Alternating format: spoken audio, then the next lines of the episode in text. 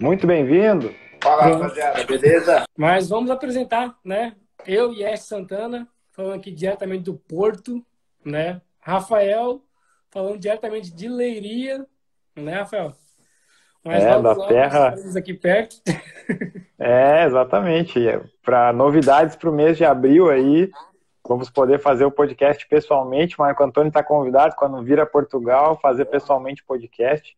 Essa aqui é a Obrigado. primeira edição, a primeira parte.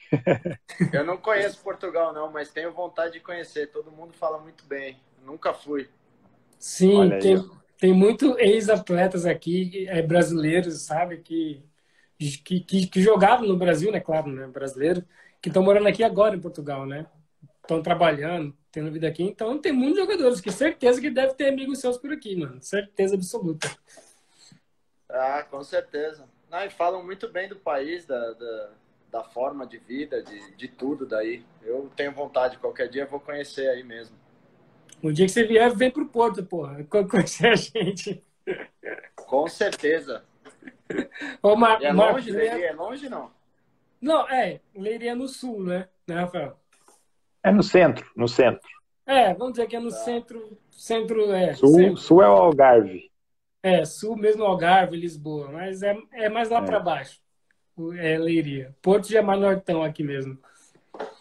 Tá. É mais frio. de bola.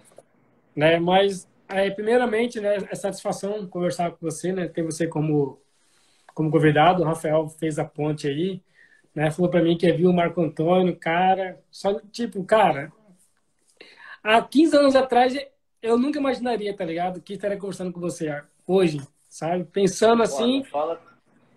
É sério, porque, não cara, fala tanto imagina. tempo assim, não, cara. imagina, 15 anos atrás, a gente cara, o que, que eu vou fazer daqui 15 anos? A gente nunca imaginou, estamos aqui conversando, tá ligado? É uma é. satisfação você participar do podcast PVC. Ah, prazer é meu, obrigado pelo convite. É sempre um prazer falar de futebol, voltar a reviver algumas histórias, ter a chance de, de conversar com, com pessoas, é, contar um pouco a história, é muito bacana, sempre muito bom. É verdade. Alisson Neri também entrou na live. Alisson Neri tá é. sempre, cara. Tá em todas as lives, ele entra, faz alguma coisa, mano. Conhece? Alisson Neri você conhece, né? Não tem nem como. Tem. Também fizemos podcast com ele já também, com o Alisson Neri. Né? Foi uma satisfação também, gente boa demais. Né, Rafael? É, o Alisson lá da Geórgia, nos Estados Unidos. Um dia nós vamos visitar ele, né? Ele não precisa vir para Portugal porque ele manda em Portugal, né? Aqui em Leiria ele é o presidente, né? Tá louco. Verdade, o Alisson Nery era foda mesmo. Mas pronto, né? É nossa 63 terceira edição. É isso mesmo? Estou correto? Sexagésima. Esse, esse número tão grande, sextagésimo, cara. Já foram 63 Por... convidados, cara, conversando sobre futebol, árbitro. Então, é uma honra ter na nossa lista, né, o Marco Antônio. Tá? Então seja bem-vindo, né, para o, para o pontapé inicial do PVC. Obrigado, cara. Obrigado pelo é. convite. A honra é minha. E, e é legal destacar que faz o que uns vai fazer uns quatro anos que eu entrei em contato com o Marco Antônio através do Preto, né? Ele que fez esse meio de campo, para tirar uma dúvida com ele, porque no, na, na Wikipédia, em todos os sites da internet, estava escrito o nome dele completo, Marco Antônio Miranda Filho. E aí eu fui, fui pesquisar, eu pensei, cara, é, é difícil Marco Antônio. Isso é nome artístico, né? Nome que coloca na camiseta. E aí eu confirmei com ele e ele, ele disse que é Marcos Antônio. Não é Marco Antônio. Marco Antônio é porque vira, né, tipo, como é que fala a palavra? Casual, assim, né? Tipo, ah, ô Marco Antônio. Ninguém é fala fácil, Marcos né? Antônio, né? Mas é, aí eu achei curioso isso. A minha avó errou com meu pai que acabou errando comigo. Aí, ah. O certo era para ser Marco Antônio. Aí virou Marcos Antônio com minha avó colocando no meu pai. E aí, como eu sou filho, no nome passou a ser Marcos Antônio também. E eu. Essa história do nome é engraçada, cara, porque em casa é, sou eu, meu pai e um primo que chama Marcos. Então eu virei o Marquinhos e no futebol, na base, eu era Marcão. Quando eu subi profissional, eu nunca gostei do Antônio no meu nome, cara. Nunca. É, desde moleque, assim, sei lá, achava é nome de velho, eu, eu não gosto. É, mano, é estranho, né? Quando eu subi pro profissional, o Oswaldo de Oliveira me chamou antes de um treino, e aí, pô, me fala seu nome inteiro, porque Marquinhos e Marcão já tem muito no futebol. Eu que vou te batizar e tal. E aí falei, ele falou, agora vai treinar e quando acabar o treino eu vou te chamar e ver se você aprova. E aí ele chamou e falou, vai ficar Marco Antônio sem o S, porque é mais fácil pronunciar, é mais fácil é, colocar o nome na camisa caso precise. E, cara, me deu aquela coisa de falar para ele, é, porra, eu não gosto do Antônio, velho, pelo amor de Deus, tira isso. Ele aí, tá bom para você? Porra, tá ótimo para mim, tá tudo certo. Você já me subiu pro profissional, você bota o nome que você quiser, tá tudo bem. É verdade. Cara, então existe todas essas coisas, né, cara? Ah, é. é. difícil achar é, jogadores com nome assim, né? Tipo Marco Antônio, tá ligado? Tipo, parece que não é nome de jogador, sabe? Mas, né? Pronto, provou que é nome de jogador, né? Marco Antônio, dois nomes grandes, é, dois nomes grandes assim, né? Na camisa e rolar esse batismo, né, cara? É muito da hora saber que tem essas coisas, né, mano? Não, e aí foi, aí o Marco Antônio nunca coube na camiseta, né? Tem um número limite ali de letras. E aí, para piorar, ficou M. Antônio. Eu falei, cara, agora eu vou ter que assumir o Antônio. Quando eu fui jogar fora do país, que só tinha o M. Antônio na camisa, os caras só me chamavam de Antônio, não chamavam pelo não. nome. Velho, olha, vou falar pra você. O Antônio, eu tive que abraçar nome, né? ele e caminhar com ele. Eu Agora eu caminho com ele até no Instagram. Tudo certo, já subiu, já foi. Já tô velho mesmo, agora dá pra assumir. O Antônio tá tranquilo. É, tá, é, é verdade, cara. Antônio é nome de velho mesmo, cara. Vou ser sincero, né? Porra, Antônio, mano. É nome de tiozão, Otônio. Sei lá que é, que é mano. Seu, Mas, seu Toninho. É, seu Toninho, Otônio. É, mano, é complicado. Tem o Marco Antônio hoje em dia, né? Tem um jogador ah, Marco é. Antônio, né? Hoje em dia. Acho que é o segundo, né? Que eu conheço como Marco Antônio, né? Você e ele agora. É, tem, tem um moleque, acho que era do Bahia, não sei nem onde ele tá. Ele subiu profissional o ano passado, o Marco Antônio. É, tem um meia que, parece... que tava no Bahia, não sei se ele tá lá ainda. Sim, é, parece que ele foi pro, pro um time bom agora, acho que foi Palmeiras, eu acho, não sei. Só sei que tem uma transferência aí do Marco Antônio pro, é, pro do... Palmeiras. É. Ele tá no Botafogo também. por empréstimo do Bahia. Ah, é, isso aí. Isso, isso aí. Mas é isso, Marco Antônio. E, e, conta pra gente, cara, como que foi, né? Você desde criança para chegar é, é, no profissional, chegar na base de São Paulo, no mar do Brasil. Conta para nós esse, como que foi. Cara, eu sou natural de São Paulo, aqui da Zona Leste, é, do Tatuapé. E eu Tatuapé. nasci e cresci num condomínio de prédios tinha uma galera da minha idade, é, um pouco mais velho, um pouco mais novo. Então, quando juntava na quadra para jogar bola, cara, muito moleque.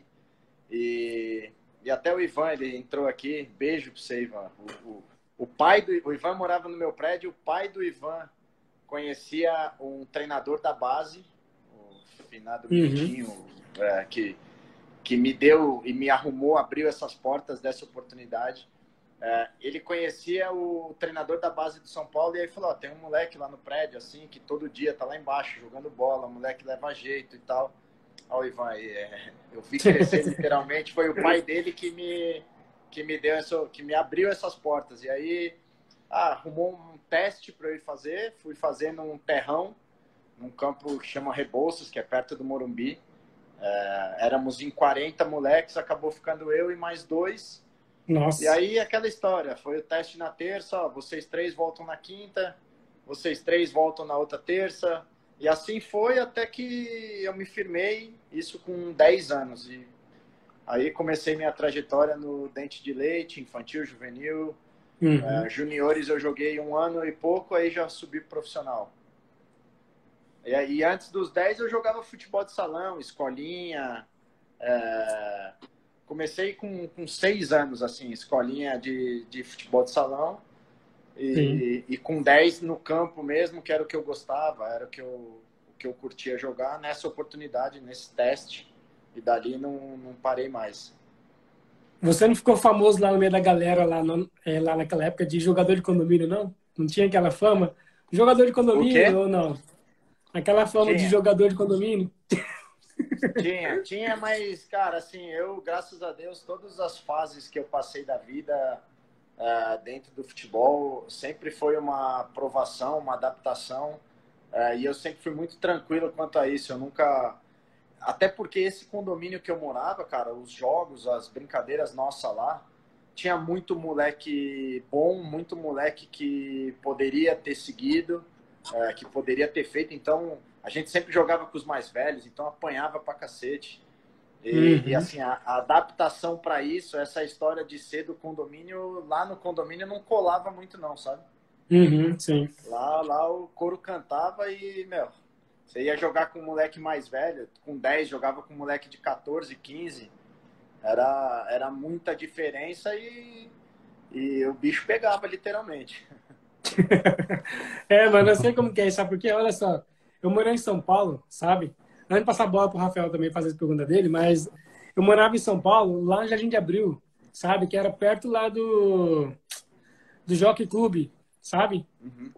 Então, daí a gente morava no condomínio e, e nós éramos é, divisa com a favela de Jaqueline, sabe? Só que era todo mundo amigo. O pessoal vivia lá em casa, a gente vivia na casa deles lá. E nós tinha essa fama de jogador de condomínio, tá ligado? Mesmo sendo ruim de bola, mas não tinha essa fama, de jogador de condomínio. Em São Paulo tem, tem isso, né, de jogador de condomínio. Os caras tiram onda, né? Então é. Tira onda sabe, demais.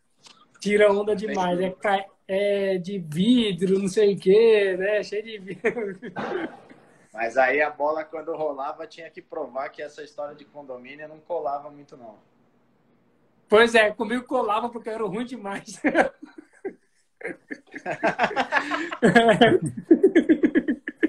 Comigo colava porque não tinha jeito, mano. Era ruim demais, então colava muito bem em mim, mano. É complicado, né, Rafael? É, eu nem vou falar nada sobre isso, porque eu também não jogo nada. Ó, mandar um abraço pro Brandão aí, ó, professor Brandão, esse aí sabe, treina o, o Grêmio Legends lá no Rio Grande do Sul. Verdade. Também já Brandão. participou aqui do nosso podcast. Tinha alguém que tinha comentado aqui, ó, que tinha um Marco Antônio no São Paulo, e realmente tinha mesmo, 95 ali até 98, tinha um Marco Antônio, meio campo de Ribeirão Preto. No... Eu joguei com ele no Esporte, de... Esporte Recife, em 2006, quando eu fui pro esporte, o meu xará tava lá. Eu, quando Olha aí, eu, sou de 80... eu sou de 84 e o Marco Antônio é de 78. Então, na base era muito, muita diferença. Eu, quando estava no Dente de Leite, ele já era juniores, virou profissional depois. É, e a gente se encontrou no esporte, cara. Ele, ele me abraçou assim, eu era moleque, 20, 21 anos. Ele, a família, a esposa dele. É, hoje eu brinco de futebol. Hoje eu parei com futebol, jogo futebol. O filho dele no futebol é um absurdo. O moleque é um fenômeno. Oh. E eu conversei com ele esses dias. E aí é, quando eu cheguei no esporte ainda tinha isso. Fora o nome já ser grande, aí era Marco Antônio. Aí falaram assim, um vai ser Marco Antônio Paulista, o outro não. Pô, os dois são de São Paulo. Ah, o Marco Antônio não sei o quê. Aí ele, como era alemão, ele virou Marco Antônio Galego e eu fiquei só como Marco Antônio. Os gaúchos sempre galego, né, cara? Os gaúchos sempre galego, né? Ô, Marco Antônio, você ensina a galera a bater falta mesmo ainda? Você ensina a galera? Cara, eu quando jogava, quando acabava o treino, eu ficava com a rapaziada batendo e tal. É, faz três anos que eu me aposentei e eu joguei futebol, calcei chuteira uma vez só. Parei, parei com a bola assim, de vez. É, não joguei mais, não. É, fui para um jogo de um jogo festivo de aniversário de um clube é, onde meu pai joga bola. E nunca mais, cara. Descobri o futebol e comecei uh, a brincar e, e, nunca mais joguei, assim. Mas quando eu jogava, pegava a molecada mais nova e ia uh, bater muita falta depois do treino para aprimorar. Sempre fiz, assim. Gostava hum. muito. É que hoje em dia estamos em falta de batedor de faltas, né, cara? No Brasil em si, né, mano? Tá complicado. Então, mas é que hoje em dia, cara, o futebol evoluiu muito, assim, e, e mudou demais. Esse tal futebol moderno aí, é, eu peguei numa reta final isso, é, de treinar com GPS, de um fisiologista estar tá na beira do campo controlando o treinamento, é, uhum. pedir para sair quando achava que já, que já tinha passado do nível normal de cansaço, que acusava ali no GPS. Hum. É, o, acabava o treino, a gente queria treinar mais e os caras já não deixavam tanto. Não, guarda, pô, tá cansado. E eu sou de uma, de uma geração, de um futebol mais antigo, velho. De, cara, eu sim. quero treinar, se eu quero treinar, eu vou treinar e pronto, sabe assim? É, sim, sim. Não, não tinha muito esse controle tão próximo, assim, a, a opinião do jogador contava muito. Hoje, mesmo se você quiser acabar um treino e fazer treino de falta e tal, não são todos os treinadores e todos os preparadores físicos que aceitam isso. Uhum. Acho que por isso que a, que a situação vai, vai ficando tão. Vai sabe, limitando. Você, meu, falta é repetição, é treino, é insistência, não tem muita. Uh, não tem muito segredo nisso. Então, hoje em dia, os caras podam muito com medo de lesão, com medo de, de um cansaço maior, porque estão controlando pelo computador, pelo GPS. É... Então, assim, é, é compreensível a situação que está de não ter tantos batedores de falta hoje, porque realmente está muito. O cara quer treinar e às vezes esbarra nesse, nessa situação hoje física que está sendo muito controlada. Será que é, parece que seja até o limite que eles colocam, parece, né, cara? É estranho, né? É é meio bizarro o futebol chegar nesse nível, né? Não só futebol, como outros esportes, né? Chegar nesse nível de você quer jogar, mas tipo lá mostrou que você não pode mais jogar, você tem que ser substituído para você descansar. É meio bizarro isso, né, cara? Tipo, sei lá, parece que tá controlando já. Tá, num, sei lá. tá num nível físico muito alto, cara. A exigência física tá um absurdo, assim. A alta intensidade dos jogos, essa compactação de linhas, essa marcação pressão, é, o roubar a bola o mais rápido possível para você ter a bola, tudo isso uhum. exige muito uh, da parte física do cara. Então o cara tem que estar, tá, meu, muito treinado e muito descansado para fazer, para fazer aquilo que coletivamente precisa da função dele no campo, sabe? Sim, sim, sei. Então, é, por exemplo, você vendo um treinamento hoje, por exemplo, de um clube, né, hoje, você, é, você se acha que, tipo, cara, nós fazíamos tudo errado ou como vocês é, participaram dessa evolução, né, com o tempo natural, porque vocês passaram por isso, né? Foram evoluindo junto, né? Exato. Mas... Você tem que ir se adaptando. Porque na época que eu comecei a jogar, cara, por exemplo, primeira semana de pré-temporada, é... era só de tênis. Você mal via chuteira, mal via bola. Você ia correr no parque, é... fazer tiro de mil, tiro de, de 800, tiro de 1.200. Era isso. Hoje uhum. em dia, no primeiro dia, é, o cara já põe trem, já põe, já põe chuteira, vai fazer campo reduzido, já tem contato com bola. Aí quando eu cheguei, por exemplo, em 2012 no Grêmio, que era o Paixão, o preparador físico, a gente foi para Bento Gonçalves fazer a pré-temporada e, e, era tiro de 1.600, tiro de 1.200, uhum. tiro de 1.000. E aí encaixava a bola depois desse treino físico. Então, assim, é difícil hum. falar se lá atrás era certo ou errado, ou se agora é o certo ou é o errado, sabe? É que uhum. hoje eu acho que a tecnologia está dando uma resposta muito mais rápida para os preparadores Sim. físicos, para a fisiologia, no objetivo claro do treino, sabe? É, Sim. Eles fazem a periodização de treino e os objetivos são muito mais alcançados com muito mais facilidade porque a resposta é muito mais rápida. Sim. Por exemplo, então, é, por exemplo, você aposentou com 34 anos, vamos dizer, 35. 34. 34. Uhum. Mas se, é, você acha, então, que se você jogasse é, nessa era de hoje, você aposentaria mais tarde, então, né? Porque a medicina evoluída, essas coisas todas, né? Não sei porque o meu estilo de característica e de jogo, é, hoje em dia, ou eu viraria um volante, ou eu viraria Sim. um beirada esse meia cada vez mais está tá acabando nesse formato atual. Uhum. E, e o meu jogo era muito de. Até quando eu trabalhei com o Vanderlei Luxemburgo, uh, ele falava isso: eu não sou o cara de sair e dar tiros a 100%. Eu sou o Sim. cara de rodar o campo a 80%. Mas rodar uhum. e, e correr 12, 13, 14 quilômetros a 80%. Essa é o meu, a minha característica. Hoje o futebol virou muito. Cara, aquelas estilingadas. Vai, marca, roubou a bola, você já tem que se apresentar, já tem que é uma intensidade de tiros mais rápidos é, e por isso a exigência física tamanha. Assim. Então, obviamente que eu também ia acompanhar essa evolução física, eu ia ser treinado para isso. É, uhum. Uhum. Mas eu, eu parei muito mais é, por cabeça, por vontade, por outros objetivos de vida do que pela parte física. Se eu se eu quisesse ainda estar jogando, eu poderia estar jogando, talvez não no mesmo nível, talvez não com a mesma Sim. intensidade, mas poderia ainda estar nativa, né? Eu que resolvi parar porque eu estava cansado, queria viver uma outra vida, queria dar é, ter tempo de dar mais atenção para minha família, então é, foi mais cabeça do que físico. Sim, é porque também a cabeça é até mais importante que o físico, né? Então Hoje é um tema muito atual aí, né, cara? Nos atletas Sim. aí, tá vendo? Em outros esportes. É. Essa exigência do alto rendimento é uma, é uma característica única no futebol, é, porque não é, não é saudável. Você passa do estágio do saudável para o alto rendimento, é, um, é um outro, uma outra esfera, é um outro planeta. E o que você tem que abrir mão uh, de tudo da sua vida em si, é, te faz pensar se, se você está no caminho, se é aquilo mesmo que você quer.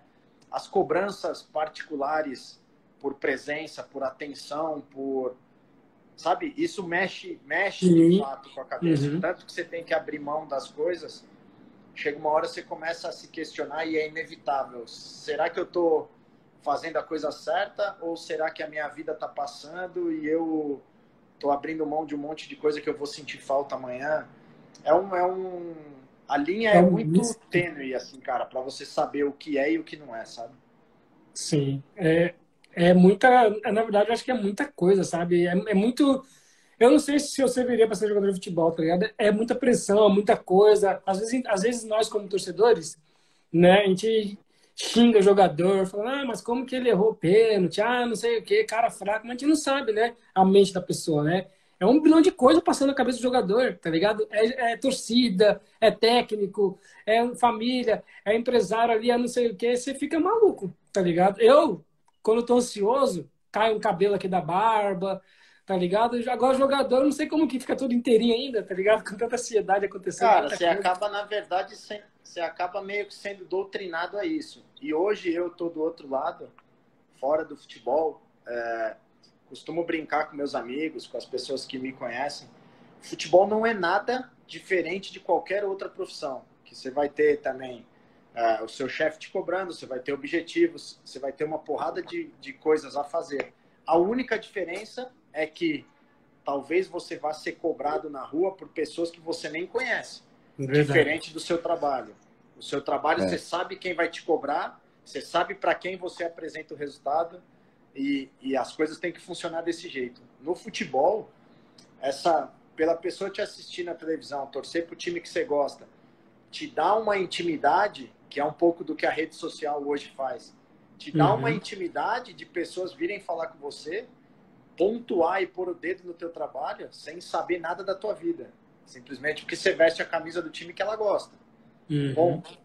Mas é, essa pressão, essa, essa situação de ser, é, de ficar ansioso, isso todo mundo passa no dia a dia, seja na escola, seja no trabalho, seja, é, seja em vários, em várias áreas da vida.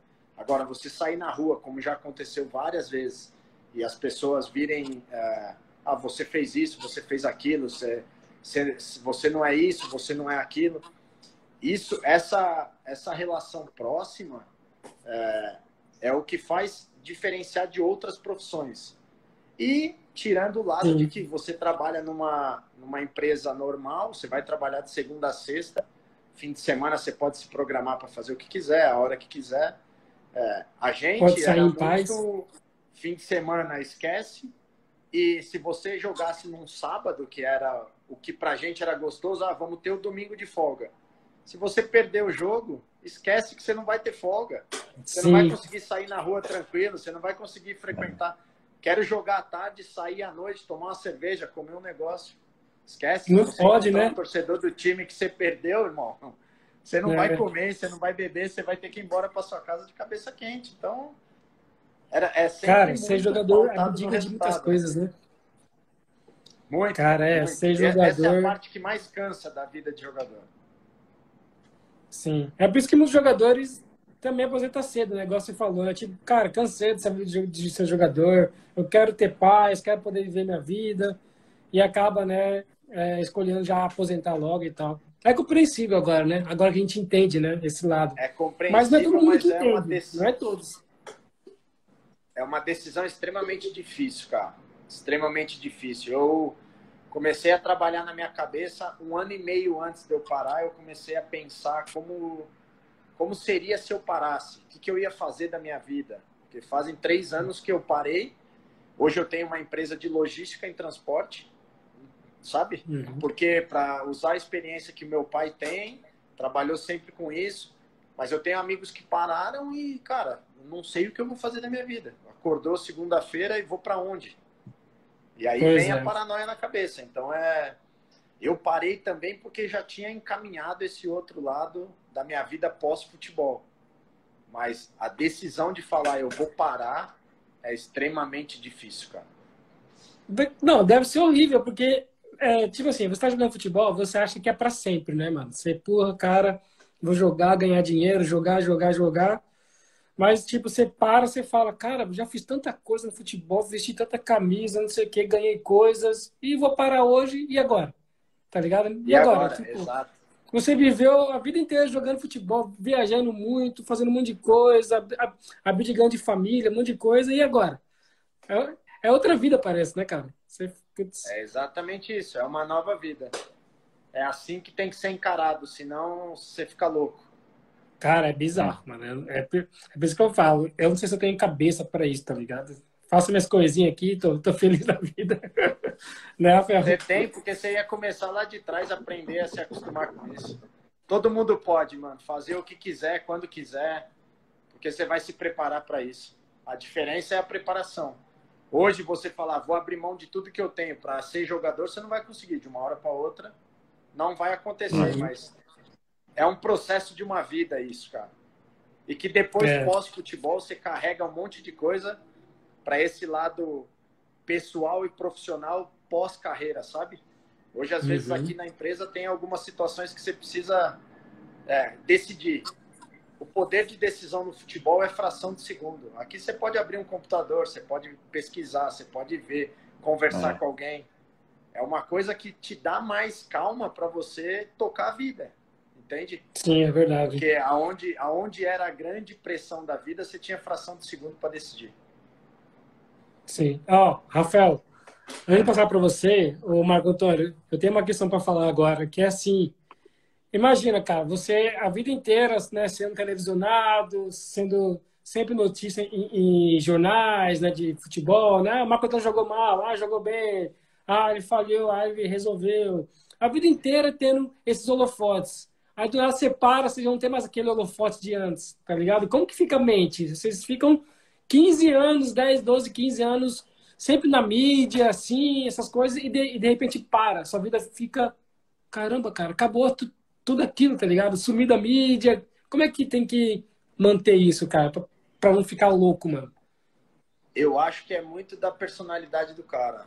Eu nunca liguei para isso, cara. Nunca mexeu com o meu ego, essa parada de de estar tá na mídia, de estar tá na TV, de estar tá no jornal, de ser reconhecido.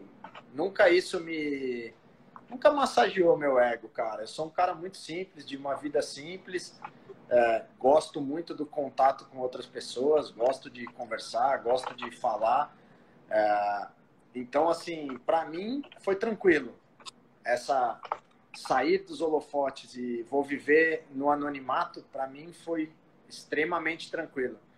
Mas conheço N caras que, que têm dificuldade com isso, porque, de certa forma, aquilo traz uma, traz uma alegria para a vida do cara que, que quando ele para, ele, vai, ele sente falta. Falta alguma coisa, uhum. sabe?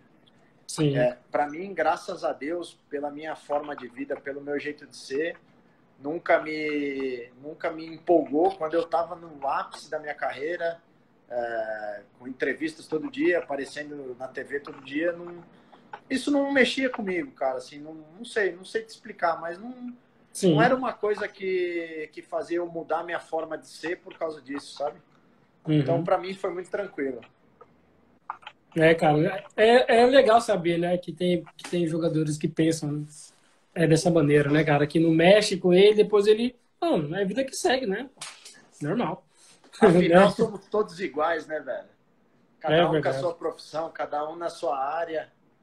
É o que eu te falei, você trabalha com um monte de coisa, você pode sair na rua e encontrar o cara que é um presidente de uma empresa, puta de um cara com um cargo maravilhoso, você não sabe quem é o cara, e o cara tem uma bagagem profissional, pessoal, é, que ajuda um monte de gente, que, sabe, que faz o bem para um monte de gente e você não sabe. E aí passa um cara que, porque está na televisão todo dia, porque é visto em programa, e aí todo mundo dá uma atenção para esse cara que uhum. às vezes não ajuda ninguém, que às vezes maltrata as pessoas que convivem perto dele, que às vezes, sabe, como ser humano, o cara é um, uma Sim, coisa é um frágil, lixo. uma coisa rasa, e você valoriza porque o cara tá na televisão, sabe assim?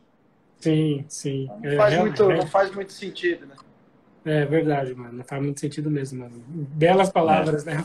Belas palavras. É, bem, bem trouxe muito bem esse, essa reflexão, né, para quem está nos assistindo e, e, nos ouvindo, né? E eu percebo que é, tem, tem um, o Marco Antônio ele tem um vocabulário assim refinado, porque né, a gente imagina um menino de tatuapé, né? Hoje com essa ótima comunicação, desenvoltura, inteligente pra caramba, tu vê como ele raciocina rápido.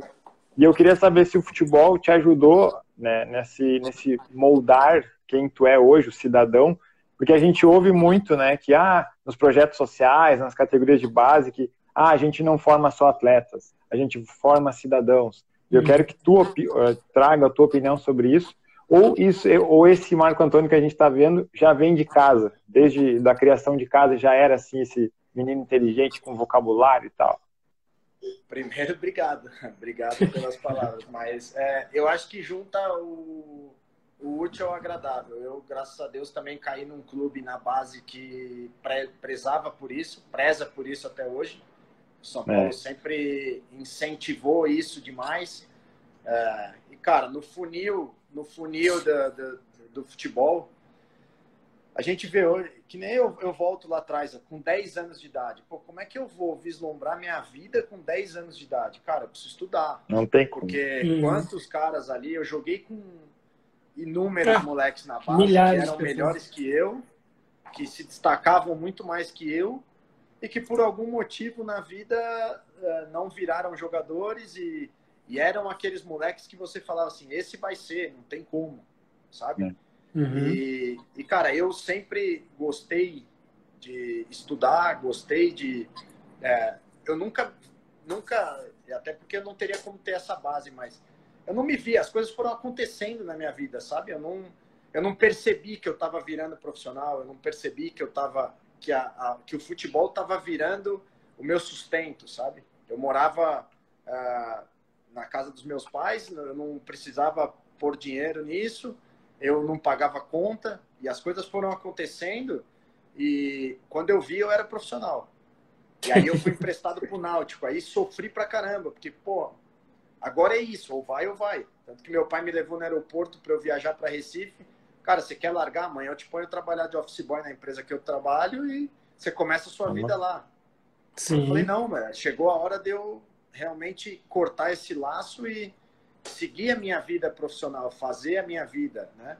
Sim. Mas foi uma decisão assim. E, esse, e essa história de, de projetos sociais, dessa situação, sempre isso me tocou. É, quando na base eu pegava e convivia de irmandade, de parceria com meninos que tinham vindo, cara, que ou virava jogador ou virava jogador, porque não tinha uma segunda opção.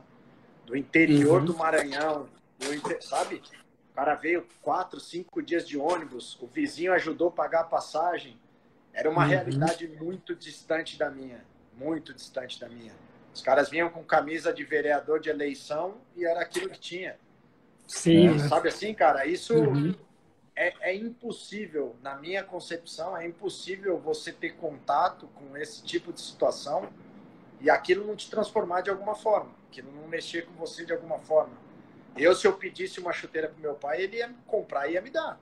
Sim. O cara não tinha uma camiseta para usar, vinha com roupa de eleição que ganhou, que sabe, que falava que a mãe não comia, não almoçava para dar comida para eles. Cara, é. isso é. isso de alguma forma, eu acho que só o futebol proporciona essa convivência é, com várias realidades. E aí, cara, quem Sim, várias sociais, né? Quem quer aproveitar essa experiência e agregar na vida, tá ali, né? Tá na cara. É só pegar como, como referência e levar para a vida. E eu sempre tive isso, graças a Deus, velho. É o que eu falei, eu tenho uma vida simples, uma vida tranquila e que eu gosto de estar tá perto dos meus, gosto de estender o braço para quem precisa ser estendido. E a vida já me mostrou N vezes que muitas, muito mais vezes vale a pena, mas algumas vezes você toma umas porradas você ajuda a pessoa e daqui é. a pouco a pessoa é, te trata completamente diferente, muda com você. Mas as minhas crenças, cara, o que eu acredito de vida, de postura, de, de, de lema de vida mesmo, eu acredito que o homem lá em cima sempre me abençoou, sempre limpou o meu caminho, sempre me colocou em determinados lugares, com determinadas pessoas, exatamente por esse outro lado, sabe assim? Você planta aqui, você vai colher daqui a pouco, isso você não vai fugir. É bizarro, né, mano? É, é, parece que é a lei da vida, né, cara? A lei do retorno, né, mano? É. Eu acredito nisso também. Disso ninguém foge. é, disso ninguém foge. Você deve ter visto muito, né? Cara, você já passou, você já é aposentado, né? Você já jogou muitas, já, já jogou com, muito, com muitas pessoas. Deve ter visto todo tipo de jogador, né, cara? Aqueles mais malandros, aqueles mais espertos, aqueles mais os mais tranquilos, aqueles só gostam de festa, aqueles que é mais na dele. Nas, cara, cada história, né, cara? Cada um que se fala. É cada cultura diferente, né, mano? Mesmo, no mesmo país, mano. E eu, graças a Deus, sempre consegui é, caminhar em, toda, em todas as, as trupes do time. A galera da igreja eu tava, tava, tinha boa relação, os malucos da noite eu tinha boa relação, é, os caras que eram empolgados, eu, eu tinha boa relação. É isso, cara. Porque, assim, nos clubes que eu passei, é, por exemplo, no, no Grêmio, quando eu cheguei no Grêmio, pô, fui jogar com o Gilberto Silva. Gilberto Silva era, cara, para mim, em 2002, o que eu torci pra, pra seleção pra esse cara. Se você Sim. vê o cara, cara, se você vê o cara, se você convive com o cara diariamente, você fala assim, mano, não é possível que esse cara desse tamanho, com esse nome, é essa humildade toda, é essa tranquilidade toda, sabe assim? Conhecido, tem que tirar o né? chapéu e é da mesma forma. As referências uhum. estão aí, segue se você quiser. E aí você fica amigo uhum. do cara, você fala, velho, não é, não é só. O cara não é só um fenômeno no campo. Ele é no campo porque ele é isso aqui fora. Sabe assim? Uhum. Então, eu tive a chance de jogar com grandes caras, assim, com caras de nome mundial, e os caras eram simples, sabe? Graças a Deus, eu, poucos caras desses grandes que eu joguei eram marrentos, tratavam mal. Poucos, assim. Então, as, graças a Deus, os meus exemplos práticos foram muito legais. Sim, é verdade. É, você ainda, é, por exemplo, lá, é, lá no São Paulo, quem que foi, quando você no São Paulo, né? Quem que foi o cara, assim, que você achou que era é, tipo assim, né? Se achava demais, mas depois era, pô, cara, mó humilde. Tirando o Gilberto Silva do Grêmio, teve algum no São Paulo daquela época, Não, né, cara? Porque tinha... O Rogério Senni, por exemplo, todo mundo fala dele. postura uhum. dele, cara, dentro do grupo é uma coisa. Eu não vou te dizer que ele é um cara simples, mas o uhum. jeito que ele se coloca no grupo, cara, você tem que tirar o chapéu pro cara. O dom da oratória que o cara tem, o dom de se posicionar o que fala na hora que fala, em prol do que ele fala, você tem que tirar uhum. o chapéu pro cara, sabe assim? É, uhum. é inegável que você é, fale do Rogério no tamanho dele no São Paulo. Quando você vai conviver com ele, o mínimo que tem que fazer é você parar para ouvir o cara falar, sabe assim? Uhum. Então, nas posições, nas, nas, nas situações que ele tinha que se posicionar, era impressionante a assertividade que ele tinha em se colocar, em falar em prol do coletivo. E muitas vezes contra a, a opinião da maioria do grupo. Então ele é tido como um cara difícil, porque No futebol você tem aquela política, ah, vamos, vamos fazer assim, porque, porra, vai ser melhor para todo mundo. Ele dava a opinião dele, contrária a todo mundo, pensando no grupo, pensando no clube. Aí você fala, pô, o cara se posicionar assim no meio de 30 caras e tá tudo bem. Só que o jeito que o cara fala, ele fazia os outros 29 se olhar e falar, mano, nós temos que rever nossa posição. Não é possível que esse cara tá falando isso assim, certo, e a gente tá indo ao contrário. Tá fazendo errado, é. É isso, é. É verdade, cara. É sempre bom ter é, essas referências, né, cara, que a gente encontra, a gente já percebe o cara líder nato, o cara fala, ele sabe o que tá falando, ainda mais no futebol, né, cara? É muito importante, né? Ah, futebol dá muito isso, cara. E é, é muito difícil se posicionar no futebol. Em outros setores da vida, da sociedade, também é difícil, mas na bola que você tem 30, 35 caras ali que vêm de vivências diferentes, clubes diferentes, culturas diferentes. Você se posicionar é muito, muito difícil, assim, cara, muito difícil. Não é uma verdade. situação tão simples. É verdade. Né, Rafael? Tem, tem alguma pergunta para o nosso camarada? É, eu tenho uma brincadeira para fazer, porque, ó, deixa eu lembrar aqui, ó. 30 de julho de 2013, Estádio Olímpico, Porto Alegre, Copa Sul-Americana, Grêmio 0, São Paulo 4. O Marco Antônio entrou ali no segundo tempo. Acho que já já estava 3 a 0, né? É, o Gladiador já tinha feito dois. E o Simplício, o Simplício fez gol. O Simplício fez os golzinhos dele. Os caras acham que não, mas ele fazia os golzinhos dele. E no final, o Tardelli, que era um menino, Tardelli, né? Na época, tinha 18 anos, fez o gol lembra desse jogo? Porque eu lembro, tá? Só para te dizer, eu lembro desse jogo. Cara, foram tantos jogos que, para ser sincero, especificamente eu não lembro. Mas. Sim, acredito. Cara, assim, tanta. Eu tinha. Eu, eu, esse foi um grande sonho que eu consegui realizar, tá, cara? Não me pergunte por quê, nem como. eu tinha o sonho de jogar no Flamengo e no Grêmio. Desde que eu era um sério? Mas o Grêmio era era para jogar no Olímpico, não era um, não era jogar no Grêmio, eu queria jogar no Olímpico. No Grêmio, jogar uhum. pelo Grêmio no Olímpico. Sim. E, cara, assim, daquelas coisas da vida, foi o último ano de Olímpico e que foi o ano que eu cheguei no Grêmio, né? Então, é. Foi um dos sonhos. No Flamengo eu não consegui realizar, mas do Grêmio, jogando no Olímpico, eu consegui, cara. É. tá ótimo. E, e eu lembro que que quando começou aquela temporada de 2012, se falou muito na imprensa, né, do, do esquema do Luxemburgo, que era três volantes, né, e o Marco Antônio ali como a cabeça do time, né. Eu queria que tu me falasse como foi, assim, ser, vamos dizer, protagonista, né, desse formato, desse esquema no início de 2012 ali. É, cara, quando eu cheguei, era o Caio ainda, né, era o Caio Júnior, finado Caio Júnior, era o treinador, e... É e aí ele, cara, uma expectativa, tinham acabado de trazer o Gladiador, tinham trazido o Marcelo Moreno, o Douglas tinha ficado, é, a base do time era muito forte. E eu estava vindo da Sim. Portuguesa, é, tinha o Marquinhos Meia, que era com quem a gente disputava posição, eu, ele, era o Douglas, é. É, tinham trazido alguns outros jogadores. E aí o Caio chamou, cara, e era aquela expectativa para ver a, a estreia, né, cara, desses caras de nome que eles tinham contratado. E, pô, o Caio botou eu jogar de, de ponta esquerda e o Douglas jogar de ponta direita. Ele fez um esquema a lá Manchester City, era o Kleber e o Moreno Desde aquela época, maluco. Cara, o, o Douglas, eu olhava pro Douglas, o Douglas olhava para mim, mano, que, que, como nós vamos jogar? Você tá de um lado do campo, eu tô do outro. Nós tomamos 2 a 0 em casa, acho que pra Lajeadense. Cara, um fiasco. Nossa. Um fiasco. É. A estreia da, da temporada. E aí é. o esquema foi mudando. Aí o Roger assumiu interinamente, quando o Caio saiu. Isso. E aí ele mudou o esquema, botou esse três volantes e eu na, na ponta do, do losango ali. E era difícil, eu tinha muita dificuldade de jogar de costas pro gol. Nunca gostei de jogar de costas pro gol. Eu sempre fui um terceiro homem de meio campo eu era um 8, Sim. eu não era um 10. E nessa função eu tinha que jogar de 10. De 10 para mim era muito difícil, cara.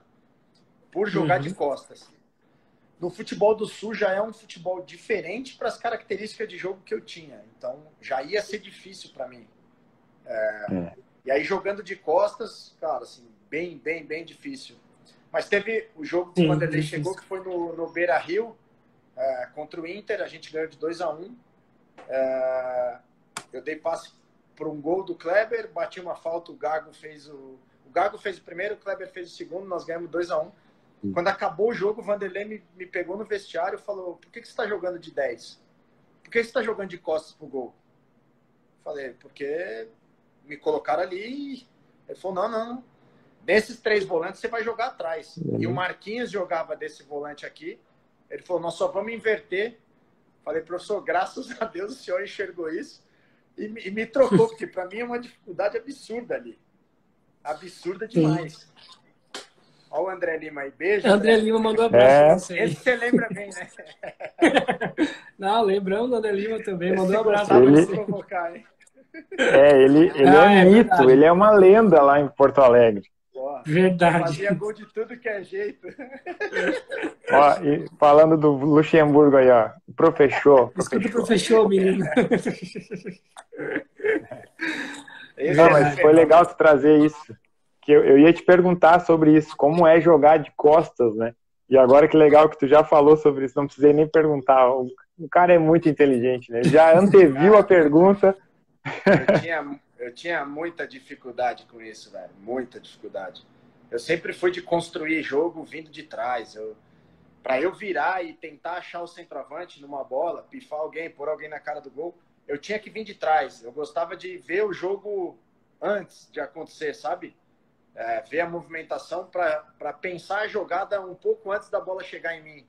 E quando eu jogava de costas, eu não tinha esse tempo disso. É. E era, era assim, era, era extremamente difícil para mim. Teve um jogo no Olímpico que eu saí, cara. Acho que foi o jogo que eu mais saí vaiado na minha vida. O Olímpico estava lotado. É, nós e Palmeiras, na semifinal da, da Copa do Brasil. É, velho, assim, eu tive que jogar de costas o jogo inteiro e eu não conseguia me movimentar no campo, eu não conseguia achar espaço para mim dentro do, do esquema de jogo com o Palmeiras. O Palmeiras já foi para lá fechado para buscar um é. empate ou talvez perder de pouco. É, eu saí com 42, 43 do segundo, mas vaiado, velho. E tava 0 a 0 o jogo. Acabamos perdendo 2 a 0 tomamos dois gols, 45 47. E, e ficou marcado assim esse jogo, porque de fato eu joguei de costas praticamente o jogo inteiro. Não consegui me achar no campo. Era, era, eu brigava comigo mesmo de não estar tá participando, de não conseguir fazer o que eu fazia mas era, era, era por característica, cara. Era muito difícil para mim. Muito difícil. É, o Felipe, Filipão deve ter feito de propósito. Ele deve conhecer o teu futebol e falou: ó, vou botar três volantes na cola dele, ele não vai é. jogar. E já era uma facilidade que o Douglas tinha, por exemplo. O Douglas jogando de é. costa era um absurdo. Ele, Sim. Sim, é ele enxergava o jogo assim, cara. Ele só gostava de jogar de costa. Quando punha ele para vir é. de trás, é característica, não tem jeito, velho. Sim, é, e é legal trazer isso, porque às vezes a gente reclama do meio campo e às vezes ele está tendo obrigado a cumprir uma função ali que não é a dele. Verdade. É isso. E, e aquela passagem que tu comentou ali, o empréstimo para o Náutico, né, com, com 20, 19, né, porque tu faz em 19. novembro, né, então tu ainda tinha 19 anos quando foi emprestado ao Náutico, até ouviu do pai ali, então, quer parar ou quer continuar? E para a surpresa, eu acho que de alguns, né? O Náutico ficou em segundo na primeira fase, fez uma campanha absurda, é, chocou a, a, imprensa, e tu foi um dos destaques, fez oito gols, se eu não estou enganado, né? Fez, acho que oito gols, né? Vários jogos e, e tal. Foi ali, vamos dizer, um destaque. Aquela, aquele momento ali na tua carreira foi importante para ti, porque né, de, de talvez parar de jogar para destaque e depois né, conseguiu o teu espaço, inclusive, voltou, acho que na outra temporada, a jogar no São Paulo, né? Que daí acho que era o objetivo, né? Jogar no São Paulo, né? O empréstimo foi para isso, né? Para ver se tu, se tu tinha condições, né? É, eu fui emprestado para lá, na verdade, para ganhar essa essa cancha de futebol profissional, sabe? Assim, você não vai jogar é. no São Paulo, uhum. você vai ficar aqui no banco, vai entrar de vez em quando, ou, ou nem vai para jogo, então vai vai para o Náutico, você vai emprestado tinha uma cláusula uhum. contratual que é, a qualquer momento, se o São Paulo me pedisse de volta, o Náutico era obrigado a liberar. Então eu cheguei lá, cara, e eu era louco para já vir embora. Então eu falava assim, cara, vou tentar fazer umas coisas aqui que não são normais e, meu, se eles me mandarem embora, ou se o São Paulo pedir embora, eu voltava. Eu não tinha a menor noção da. Só que as coisas que eu tentava fazer começaram a dar certo. E aí é, a coisa foi encaixando e foi ganhando, ganhando corpo.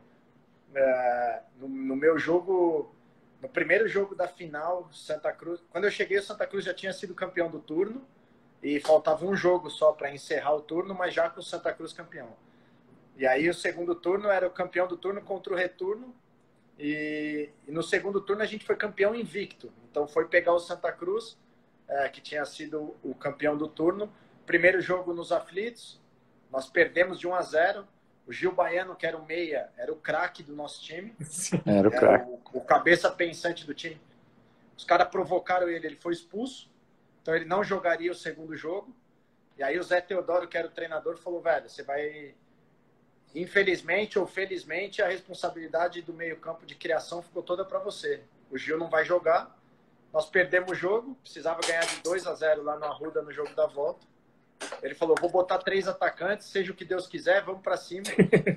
com três minutos de jogo, tava 2 a 0 pra gente. Nós fizemos um gol com um minuto Nossa. e meio e um gol com três minutos. Meu Deus. Nós ganhamos o jogo de nós ganhamos o jogo de 3 a 0 eu dei passe para os três gols. Ali consolidou minha passagem lá. Ali, depois de, depois de três meses como campeão pernambucano, eu dei passe para os três gols na final. É. E eles, Caraca. isso ficou marcado, cara, a minha carreira inteira. Todos os anos da minha carreira eu tive propósito para voltar a jogar no Náutico por causa desse campeonato pernambucano de 2004. Sim. Tanto que eu voltei Cara, a jogar depois... em 2016. É.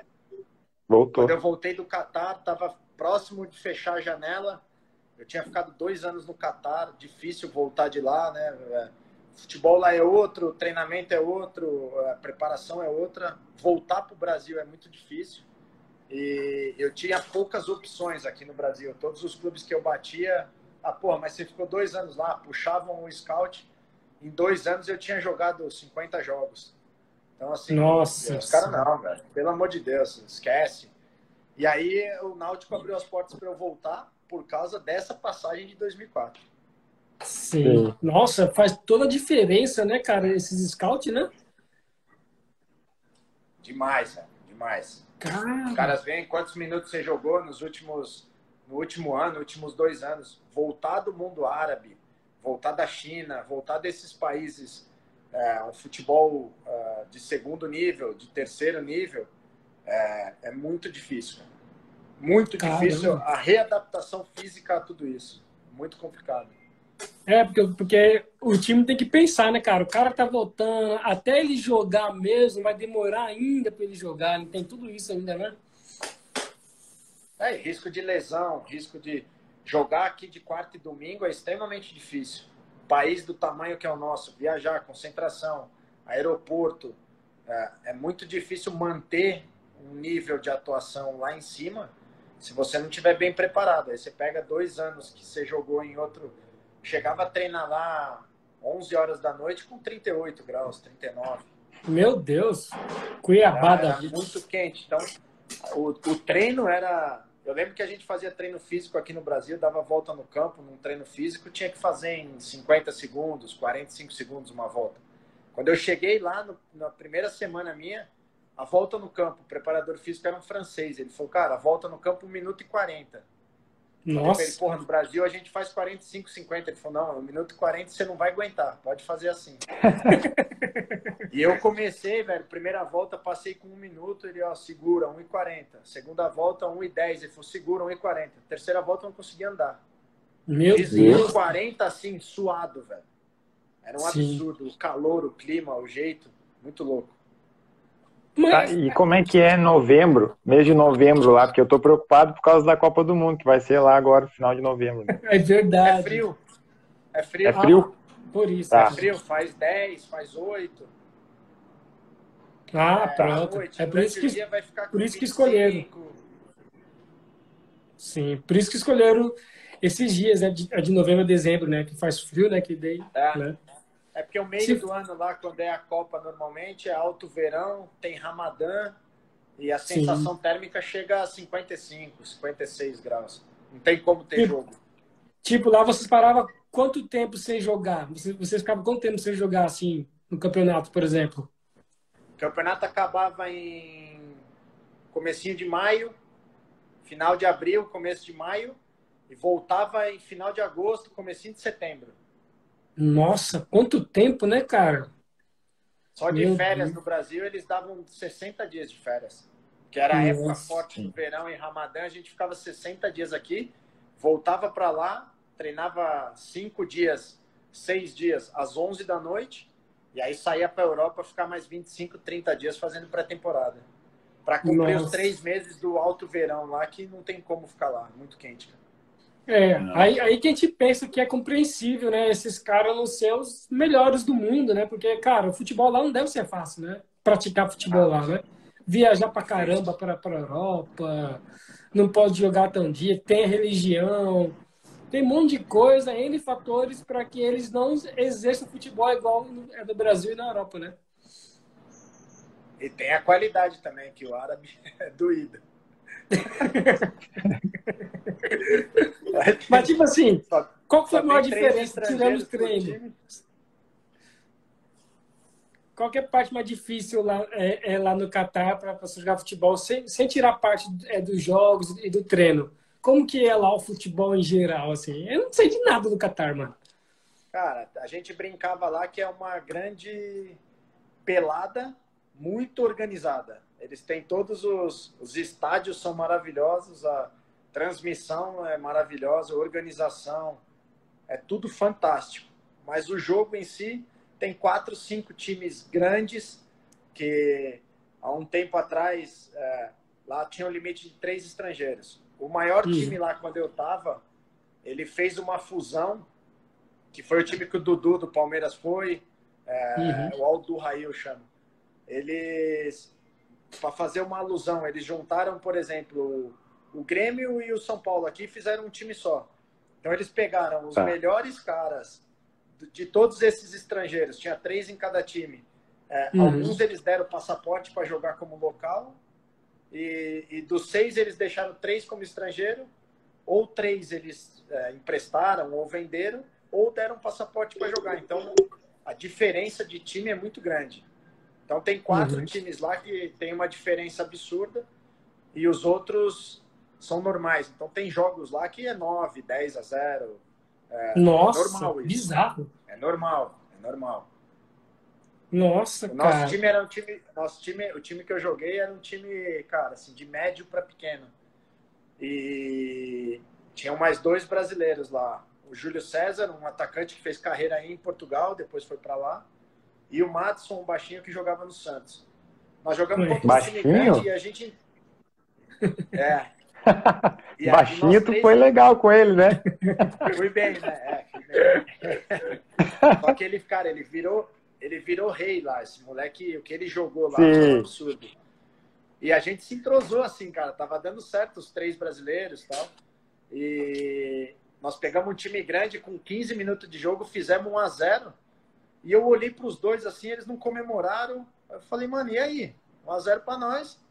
Aí ele falou, não, mano, 15 minutos de jogo, 1x0 para nós, você tá louco. Esse gol tinha que ter saído aos 45 do segundo, suado, e já acabado o jogo. Ele falou, espera que vai tomar 5, vai tomar 6. Tomamos 5 a 1 uma cor da bola depois. Oh.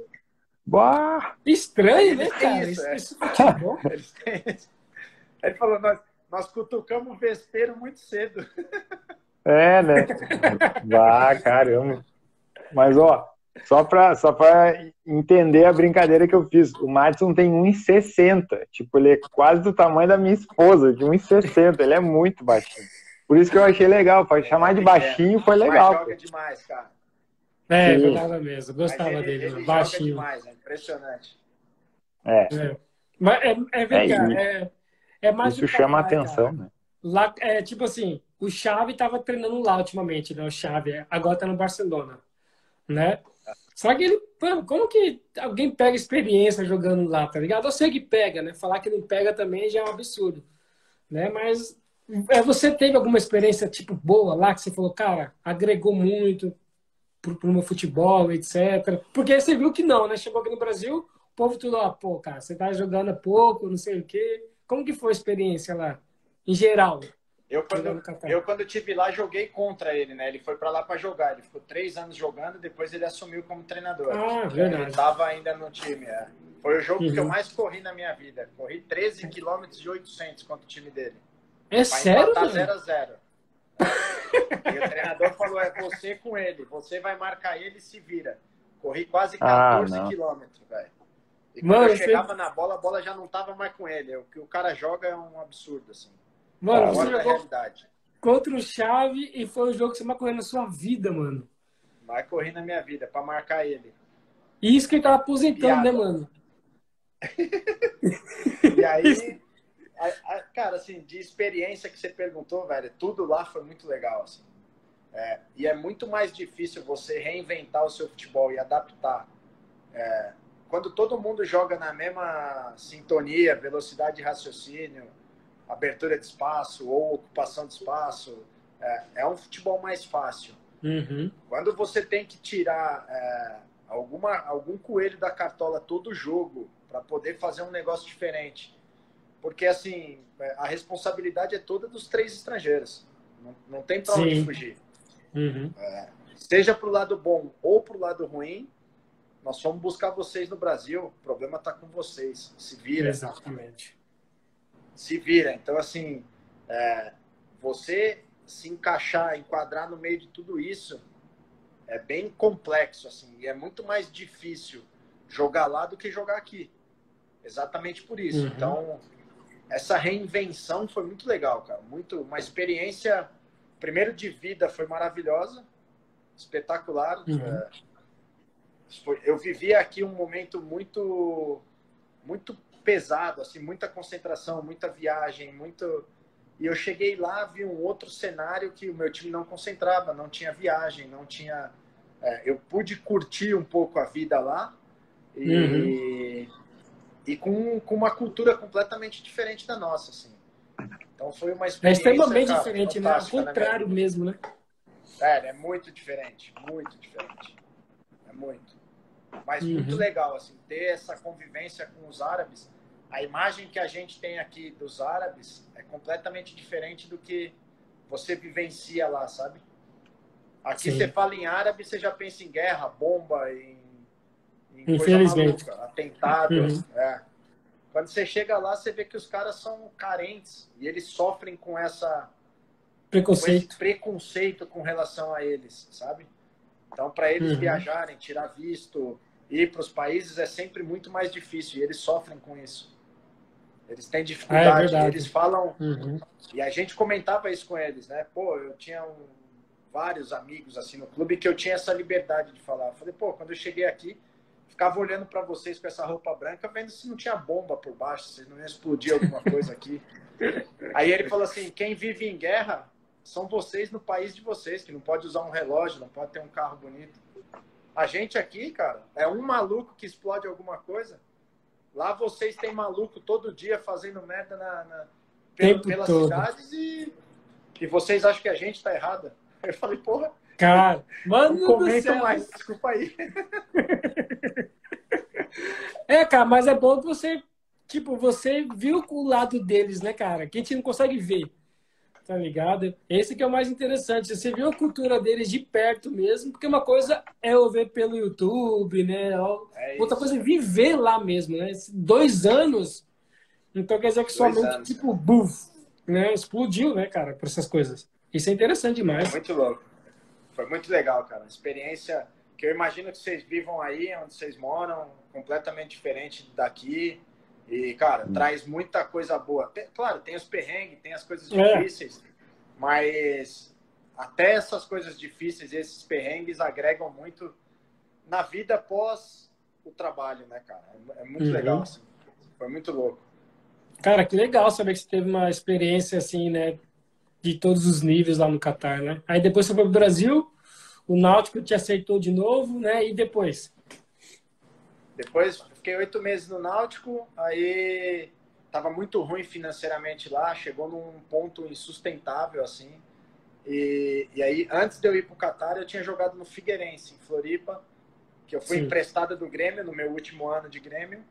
Uh, de lá que eu fiz uma boa Série A e fui vendido para o Catar. E aí eu tava. É, quando eu tava para voltar, é, o Figueirense tinha me procurado e não tinha dado certo.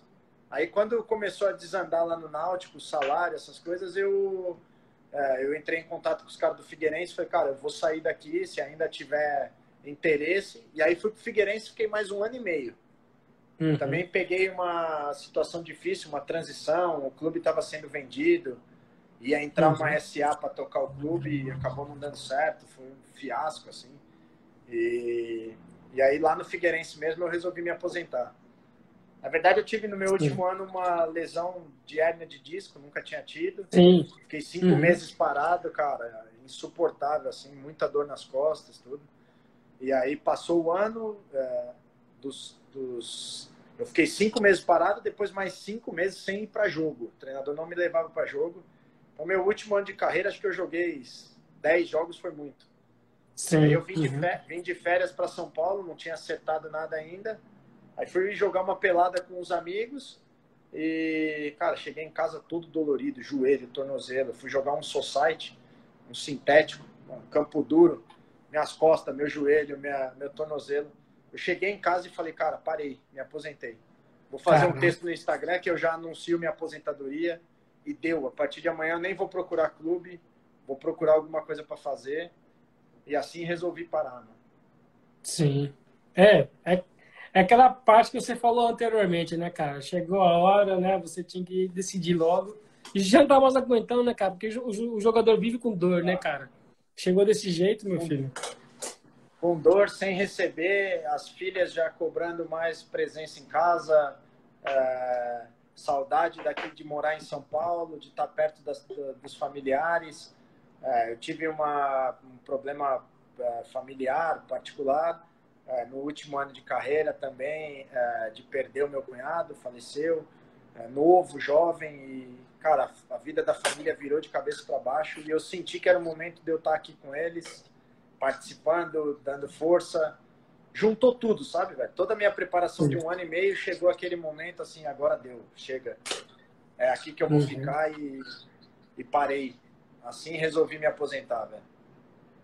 Caramba, é assim que o Marco Antônio aposentou, cara. Que, mano, que história, né, mano? É, é legal. Ah, Obrigado por, por compartilhar é, isso. Você tem uma história, cara, você participou daquela, é, é daquela lusa, né? Que foi extremamente famosa, né? Barça, é Bar, Barcelusa, como, como que era mesmo? Barcelusa. Barcelusa, cara, você, mano, você tem muita história no futebol, cara. Conta para nós também sobre essa passagem aí na, na portuguesa, cara, que todo mundo gosta lá em São Paulo? Cara, portuguesa. É... Cara, portuguesa, eu, eu vim, eu tava no Vitória da Bahia, é, vim no começo do ano uh, ah, para portuguesa, acertei um contrato de três anos. Eles compraram 60% dos meus direitos na época. É, dois anos batemos na trave, ficamos no brasileiro por um ponto, ficamos em quinto, não subimos.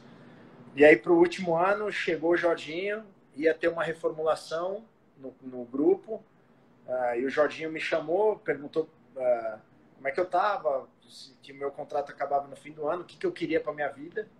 Uh, eu falei, Jorge, cara, você tá com ele? Não, porque eu vejo, porra, estou te achando acima do peso, cheio de lesão na panturrilha. O uhum. que, que, que tá acontecendo com você? Ele fez assim, ou você está indo muito para noite, ou você não gosta de treinar, uma conversa bem franca, assim, cara.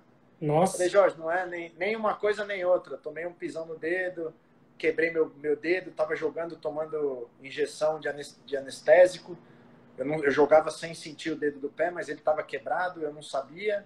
É, Caraca, por isso, que loucura. Ele, ele, fez, não, você é maluco, por que, que você fez isso? Cara, eu fiz porque eu gosto do clube, gosto do, do presidente, do vice-presidente, os caras que me trouxeram, acreditaram em mim há dois anos e pouco atrás. Uh, ele falou, é, vou ver se essa história é verdade, ele fez. Aí, dia seguinte, cheguei para treinar, ele me chamou na sala, mandou fechar a porta e falou, ó, você vai ser o capitão do meu time, nós vamos montar um time para subir, assim, assim, e você vai ser o capitão só pelo que você está fazendo aqui, só pelo que você fez, você é maluco, não sei o quê. Beleza. Sim, caramba. O time deu uma liga, velho. O time deu um encaixe assim de característica. É, ele cobrava muito o nosso rendimento e a gente se doava muito, entendeu o que ele queria da gente em campo. É, cara, foi uma das grandes passagens minha uh, durante a minha carreira. Histórico. Que me deu tanto que me deu a oportunidade de, de realizar um sonho de vida meu de ir pro Grêmio, de jogar no Grêmio. Uh, isso, isso para mim uh, marcou demais, assim. E aquele time que a gente tinha na Portuguesa, cara, era era muito forte, assim. O time, as características dos jogadores é, se encaixavam muito dentro do perfil do que o Jorginho queria. Uhum. E, e quando a gente a gente ficou um mês treinando antes da estreia do Brasileiro, logo na estreia a gente pegou o Náutico e ganhou acho que de 4 a 0. A gente, opa, tem alguma coisa diferente aí. Tinha saído o gol com jogada ensaiada no treino. É, tudo que o Jorginho tinha passado aconteceu no jogo. Sabe aquela coisa assim, vale a pena acreditar porque tá fazendo uhum. sentido, tá acontecendo. E aí, cara, encaixou e foi uma campanha excepcional. Cara, é, realmente foi mesmo, cara. Fica conhecida não só no Brasil, mas no mundo inteiro, cara. O tal da Barcelusa e você jogou muitos jogos lá, foi capitão. Então, cara, a gente é uma honra falar com um cara que participou da Barcelusa, mano, que ficou pra história, tá ligado? E, ó, tem uma pergunta aqui, o Jamerson falou, né? Fala galera aí e tal. Obrigado pelo trabalho, obrigado, Jamerson. Fala pro Marco Antônio se ele conseguiu atingir todos os objetivos, creio que na carreira, né? Ou se ficou alguma coisa pendente. É, tirando jogar no Flamengo. Jogar no Flamengo. É. Tá? sonho de jogar no Flamengo não consegui realizar. Caramba, é, é. Mas jogou no São Paulo. Jogou no São Paulo. de jogar na seleção, aquelas coisas, mas que era. Eu fui para a seleção de bases, tal, mas a seleção principal óbvio, mas se o funil já é grande para ser jogador, para jogar em time grande, seleção então. É. é, é. O cara tem aquele sonho, mas eu não tinha isso como objetivo, porque eu sabia das minhas limitações, sabia do que eu tinha que fazer para chegar nisso. Então, uhum. o Flamengo era um sonho de, de ó, se eu fizer um ano bom no Grêmio, na Portuguesa e tal, pode ser que aconteça. Uhum. Seleção tinha que ser uma coisa muito além disso. Tá, mas afinal, você é flamenguista ou você é gremista? Eu sou São Paulino, cara. Falei, caralho, isso mesmo. É isso que eu queria ouvir, mano. Pô. Eu sou São Paulino.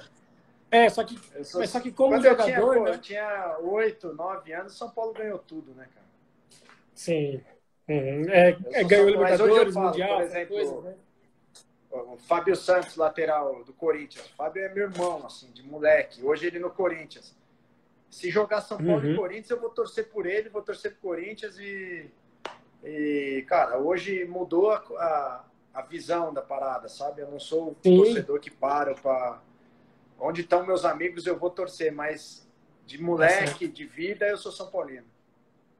Verdade, ah, cara, bom saber. É, porque, cara, eu lembro muito bem de você no São Paulo, cara, tá ligado? Então a gente tem que sair, a gente fala, mano, o Marco é São Paulino, mané. Mas é claro, né? Todos os jogadores têm o sonho de jogar também em grandes, né? Dessa coisa, se eu São Paulino, não jogo no Flamengo e nem no Palmeiras. Se surgir, joga, né? Não tem, é joga, é melhor ainda. É profissional. É, exatamente. Não tem essa de você excluir clubes, ainda mais clubes grandes, né? É, é, é da possibilidade de jogar. Então tem que jogar mesmo, é verdade. Tá certo. Mas é bom saber você é São Paulino, cara. Pra ficar mais feliz ainda. É, falando, falando em Fábio Santos, né? Depois da bela passagem lá pelo Náutico em 2004, retorna ao São Paulo com prestígio, já que né, mostrou que, que vale a pena né, investir no, nesse Marco Antônio aí. E o que, que aconteceu em 2005? Só conquistou a Libertadores, né? Junto com o teu amigo Fábio ia, Santos, né? Como é que é conquistar a América, pintar a América de vermelho, branco e preto. Cara, é, o preto 2005, e branco. É. 2005 foi um ano sensacional. Era o Leão treinador. Sim. Ele, pô, ele gostava de mim pra caramba, assim. Eu joguei bastante com ele, né? E, e aí tivemos, pô, ganhamos o Paulista e depois veio a Libertadores. O time de São Paulo era muito forte. É, tinha camisa para esse tipo de torneio. São Paulo uhum. é muito grande é. nisso. E, cara, assim, sensação indescritível a parada, viver aquilo. sabe, de lembrar o dia da final, tudo que aconteceu, como uhum. foi, como a chegada no Morumbi, cara. São Paulo, a torcida no caminho, assim, de ter que ir na contramão com o batedor, mas de muito longe, porque era trânsito para chegar. A rua em frente ao Morumbi era um mar de gente, cara. Um mar, mar de gente. Cara, animal, assim, sensacional. E aí, Verdade. meu, ganhar e coroar do jeito que foi, do jeito que foi o jogo, espetacular, velho. Uma das maiores experiências minha de, de futebol foi, foi aquele título de 2005. É verdade, cara. Eu ah. tenho uma curiosidade, só que eu não sei se, é, se, se aconteceu isso ou não. Você, é, você chegou a jogar junto com o Falcão lá, o do futsal, no São Paulo? Joguei. Jogou? Foi 2005. Uhum. Sim, né? Foi.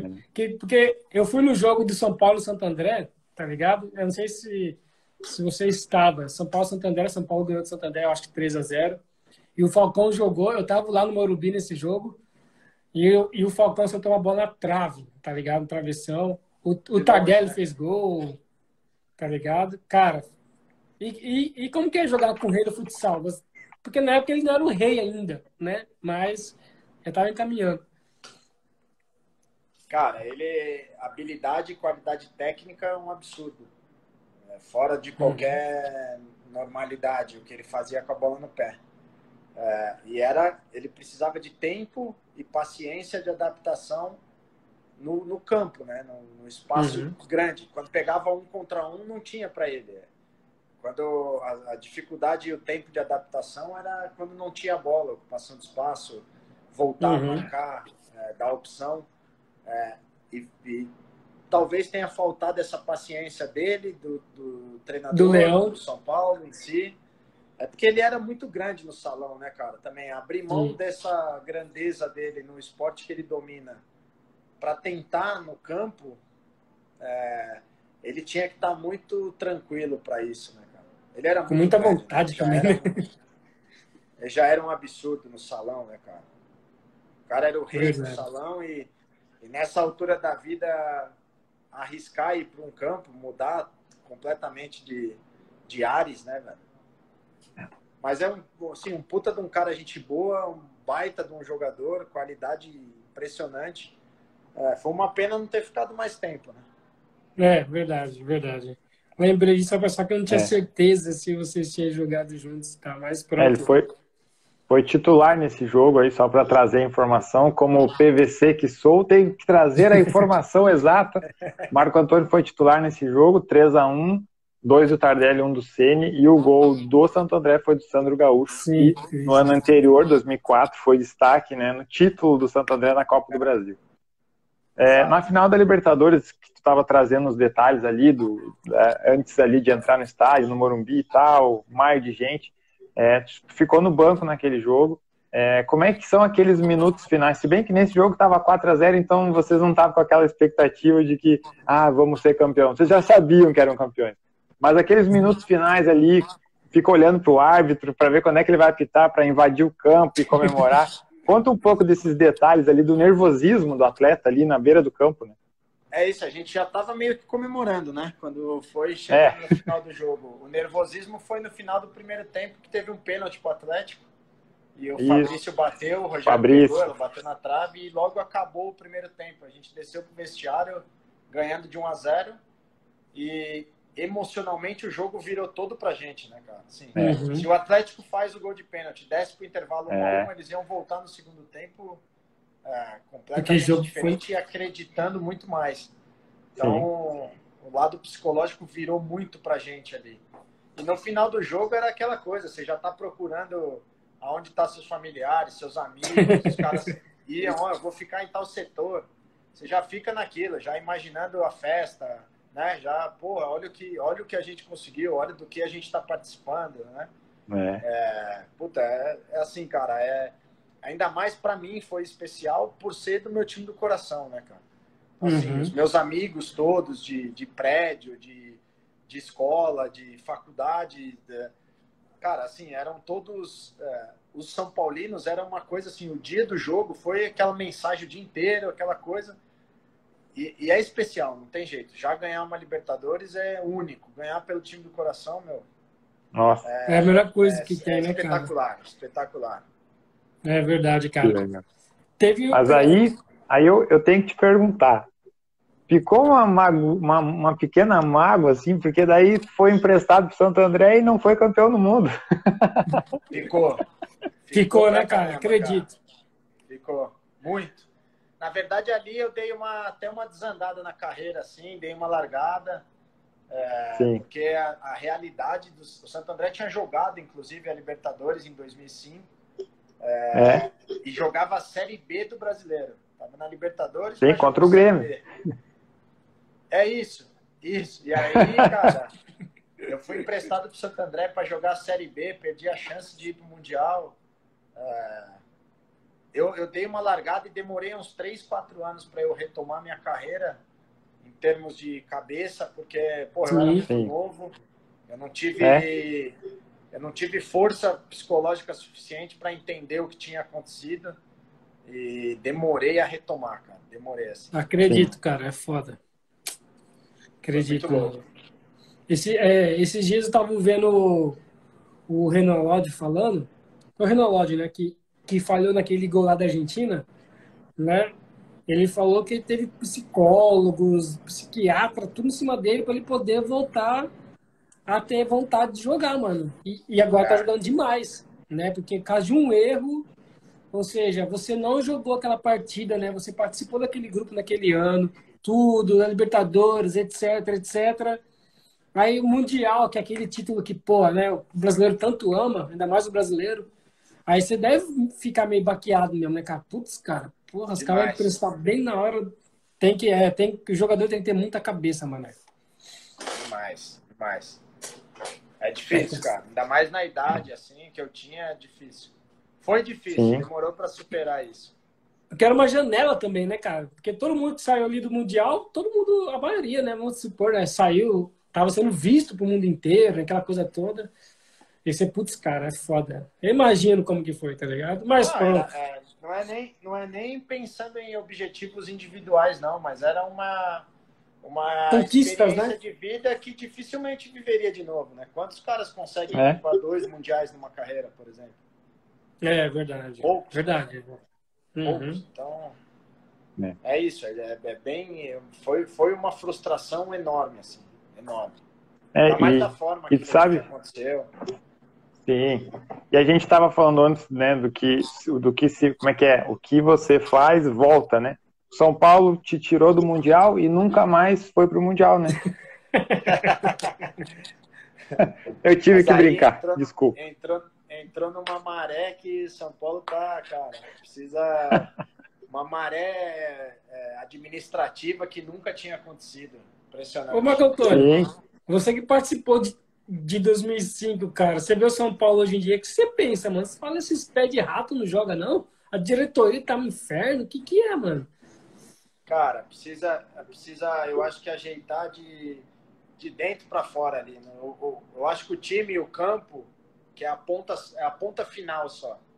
São Paulo Sim. precisa se reorganizar uhum. internamente ali, senão no campo não vai refletir. Não Sim. tem jeito é ponta da pirâmide lá em cima, né? Que se, se a base não Foi tiver muita boa... coisa errada durante muitos anos e está refletindo no campo, mas enquanto não organizar lá de dentro, não tem jeito. Mas o futebol é incrível, né, cara? Tipo assim, naquela época a gente achava que o São Paulo nunca mais ia ser um time ruim na, na história. E o Palmeiras era um lixo. E agora tá tudo ao contrário, mano. Ah, é grana, né? Aí é grana, aí não tem jeito. Não tem jeito, né, mano? Entrou diretoria, investimento. Não tem como hoje. Ah, não tem como. Não cara, se faz Atlético futebol Mineiro, sem dinheiro, cara. Não tem jeito. É, não tem jeito, cara. Atlético Mineiro, cara, tá aí arrebentando. Cruzeiro Inter cada vez mais para baixo. Cara, o futebol é, é, é, Cara, futebol é capota mesmo. Né? Daqui 10 anos a gente não sabe daqui 10 anos. Organização, não tem jeito. Organização, mano. Daqui 10 anos a gente não sabe. Já pensou? A gente vai fazer um podcast daqui a 12 anos. A gente vai estar falando uma, uma outra história, tá ligado? Diferente de hoje.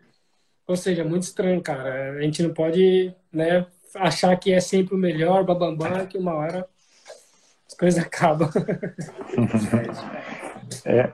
eu ia te pedir, Marquinhos, já que agora a gente é íntimo, Marquinhos, eu vou te pedir para deixar um, um, abraço aqui pro Quintal, lá da, da Barcelusa, né? Ele foi um dos caras que criou esse nome Barcelusa, e eu quero que tu deixe um, um recado aqui, depois eu vou cortar essa parte e mandar para ele, porque ele também participou aqui do podcast.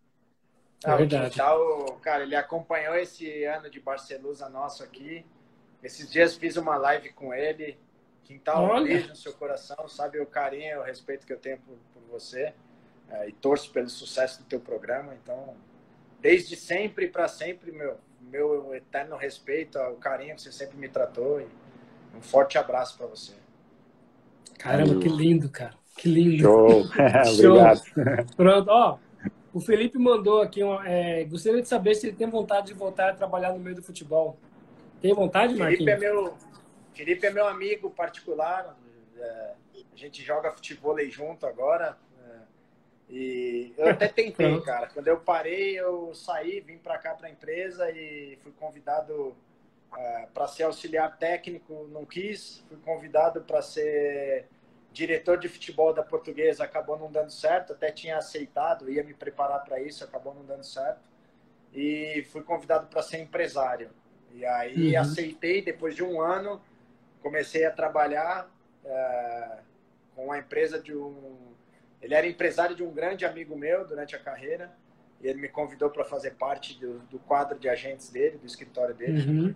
E, e eu sempre, assim, desde que eu voltei do Catar, eu mantenho contato com o pessoal de lá. Então, quando eles vão levar algum jogador brasileiro, alguma coisa, eles me ligam, perguntam como é, se eu sei, como, como funciona. E aí eu comecei a trabalhar com eles disso e trouxe uma proposta para um jogador aqui no Brasil, com um mês trabalhando. Trouxe uma proposta grande, legal, assim, top. Pronto. Cara, o clube, o clube que eu trouxe falou: Meu, o jogador não tá à venda, é problema seu. E aí já começou a ligar vários caras, assim: Ah, faz parceria comigo, que a gente faz o negócio acontecer, faz isso. Falei, não, velho, esse meio não é para mim, mano. Não, não é isso que eu quero, não, não adianta, cara. E aí meio que fui tirando o pé, só ficando com indicação. Tento ajudar filhos de amigos ou conhecidos que precisam de indicação, ou para fazer uhum. teste, ou alguma coisa assim. Mas trabalhar no futebol hoje eu não penso, cara. Assim, tem... Minha uhum. vida tá organizada, tô com tempo de fazer as coisas que eu gosto, tô... Final de semana consigo me programar e trabalhar no futebol você não tem dia, não tem hora. Então eu, a princípio, não tenho interesse em voltar a trabalhar com futebol. É futebol e suave okay. com os amigos, né? Pronto. Uhum. Ó, vou, vou fazer minha última pergunta aqui, porque o tempo já está passando, né? O, o bandeirinha ali já levantou a, a placa dos acréscimos. é, é em relação a. Foram uns 15, 16 anos aí jogando né, na elite do, do, futebol como profissional. E todo domingo, quatro da tarde, eu sei, eu sabia onde tu estava. E agora eu quero saber, os domingos às quatro da tarde, onde está o Marquinhos? Provavelmente tomando uma cerveja com algum amigo. ou na praia.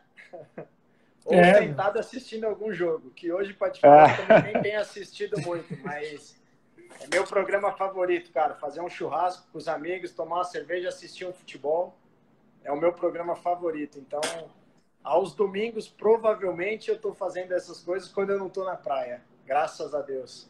Graças a Deus. Maravilha, muito bom. Maravilha. É porque é, isso é coisa de maluco, né, cara? Você pensar que é, você não conhece, tipo assim, você está jogando futebol e você não conhece as pessoas, mas todo mundo te conhece. Tá ligado? É muito estranho, né, mano? Você viver por isso, né, mano? Hoje em dia ninguém mais conhece, é um veinho, careca, barba branca. Não é, cara. Bom é demais. Porque, assim, assim. é porque assim, é que esses Nutella de hoje não conhecem os jogadores raiz, tá ligado? Só nós mesmo é, é dos anos, vamos dizer, é 94 para trás, assim, 93, conhece, sabe quem são os caras.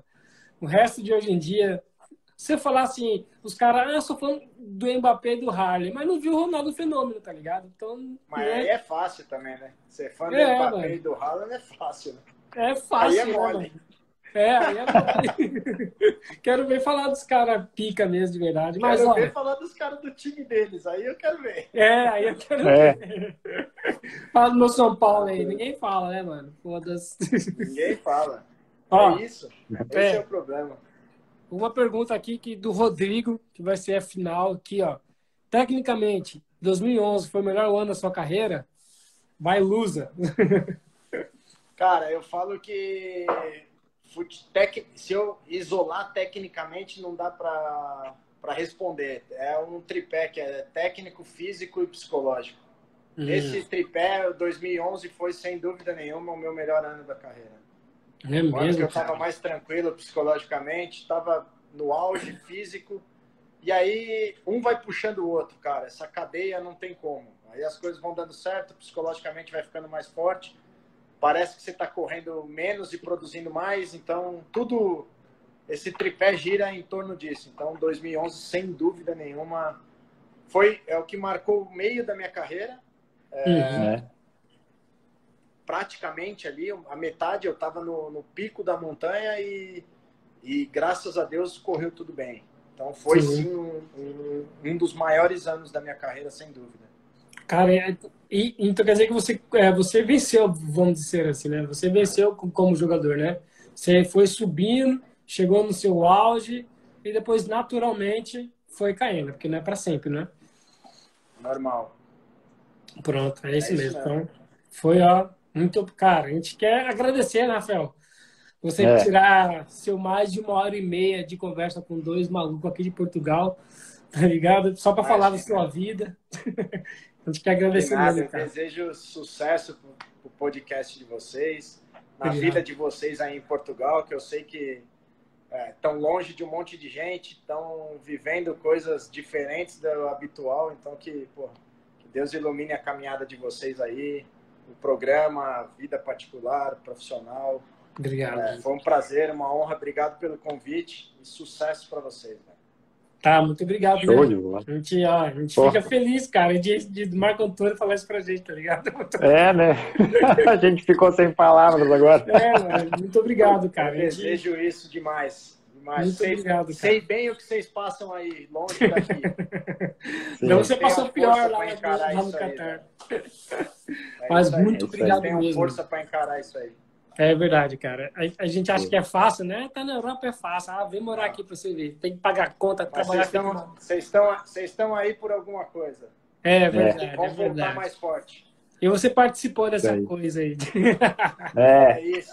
É isso. Então, Marco Antônio, só para lembrar, né, do podcast PVC que vai ficar para sempre né? Como o Rafael diz, vai ficar eternizado, né? Vai ficar para sempre lá no YouTube do Podcast PVC, para sempre no Instagram do Podcast PVC, né? Temos também o Spotify, então para sempre. Daqui 40 anos você vai estar tá velho lá, gaga lá, você vai poder ouvir essa conversa sua, tá? Ou mandar para alguém ouvir. Então, muito obrigado, né? Deixar as palavras para o Rafael para deixar para você finalizar.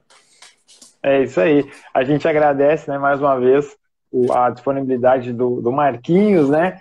É, agradecer ao Preto que fez né, esse meio de campo aí, o Quintal, né, que também ajudou de alguma maneira para que esse, esse papo acontecesse. E a gente está aí rumo a, a, a, novas conversas. O Marquinhos aí vai nos ajudar a conseguir outros ex-atletas também para a gente falar, porque ele viu que a gente né, traz uma conversa boa aqui, a gente deixa o jogador falar, né, não, não fica perguntando coisas que, que polêmicas e tal. A gente só quer um papo, resenha de boa. E, foi muito legal a experiência. Gostei Pode ser muito. o Luiz Fabiano. Não tem, não tem problema nenhum. tu entendeu, né, Marquinhos? E Ash sabe com quem ele quer falar. Mas é isso, a gente agradece mais uma vez. Podcast PVC. Feito para você. Valeu, Marquinhos. É isso aí. Valeu. Abraço. Valeu. Abraço. Luiz Fabiano, não esquece. Valeu. Valeu. Até a próxima. Até a próxima. Valeu.